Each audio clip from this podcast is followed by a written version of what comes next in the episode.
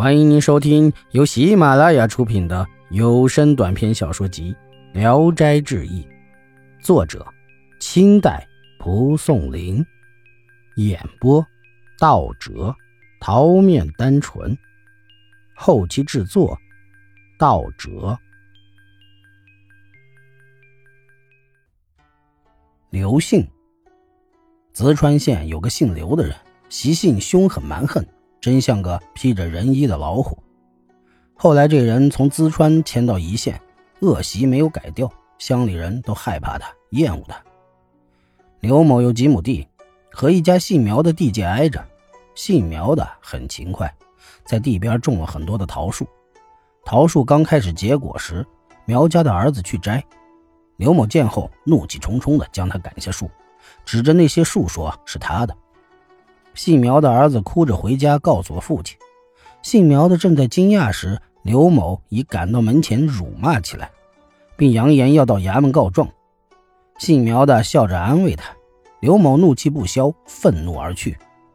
这时，刘某同县老乡李翠石在一线开当铺，刘某拿着状纸进城，恰好和他相遇。因是同乡，又很熟悉，李翠石便问他干啥去。刘某就把进城打官司的事告诉了他。李翠石听后笑着说：“你的名善众所共知，我和姓苗的素来相识，他平生很善良，怎么敢占骗你呢？你不要将事情说反了啊！”说完就撕碎他的状纸，拉他进了当铺，说以后给他俩调解，不要再争执下去。刘某怨恨仍然不消，暗中拿铺里的笔重新写了状纸，准备过后再告。一会儿，姓苗的来到铺里，把事情的前因后果详细的告诉了李翠石，哀求李翠石为他解除这场纠纷。姓苗的又说：“我是个庄稼人，半辈子没见过当官的，只要不打官司，几棵桃树谁还敢占为己有？”李翠石叫出刘某，把苗家退让的意思告诉了他。刘某又指天画地，大骂不休。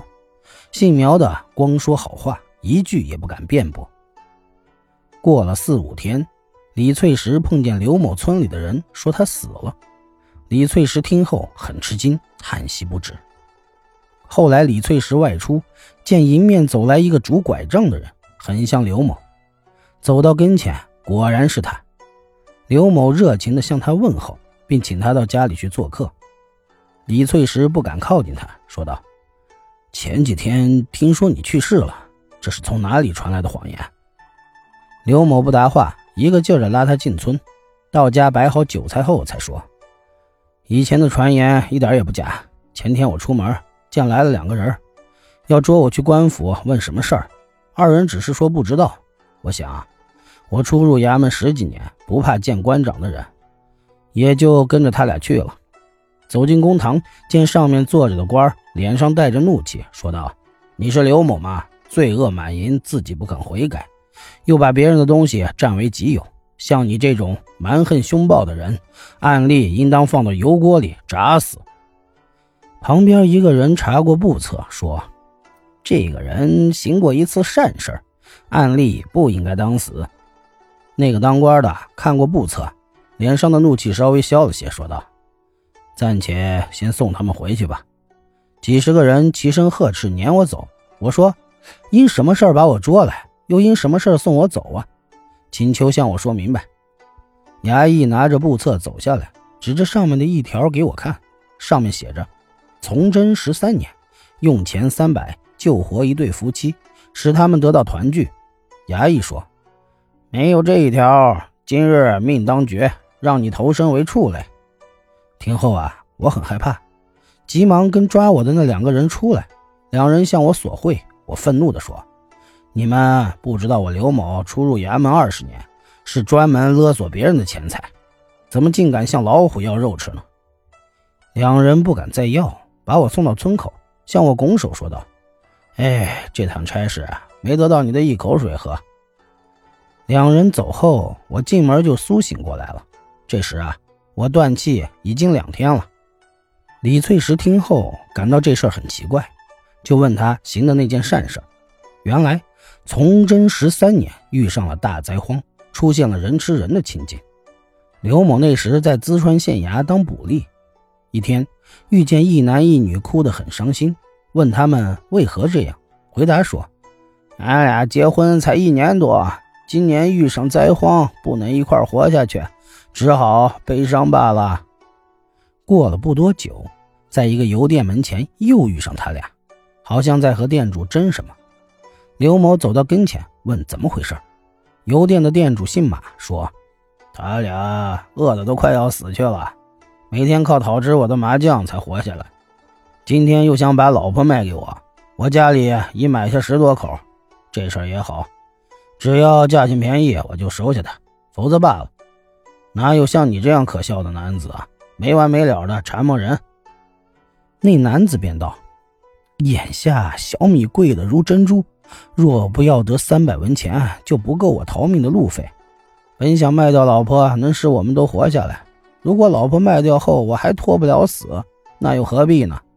我不敢讲价钱，只求你行个好，积个阴德罢了。”刘某很可怜他俩，便问马店主能出多少钱。马店主说。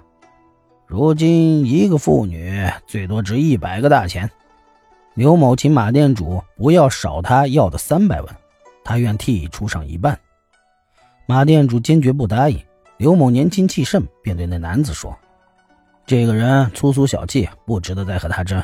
我情愿送你三百文钱，你能逃荒，夫妻俩又能在一起，不是更好吗？”于是解囊取出钱交给了他。夫妻俩哭着向刘某拜谢后才离去。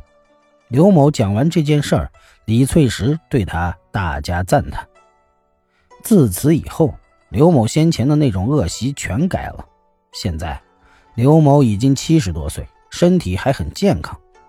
去年李翠石去周村，碰上刘某和人争吵，围着许多人劝他，他也不听。李翠石笑着对他说：“你又想告桃树的状吗？”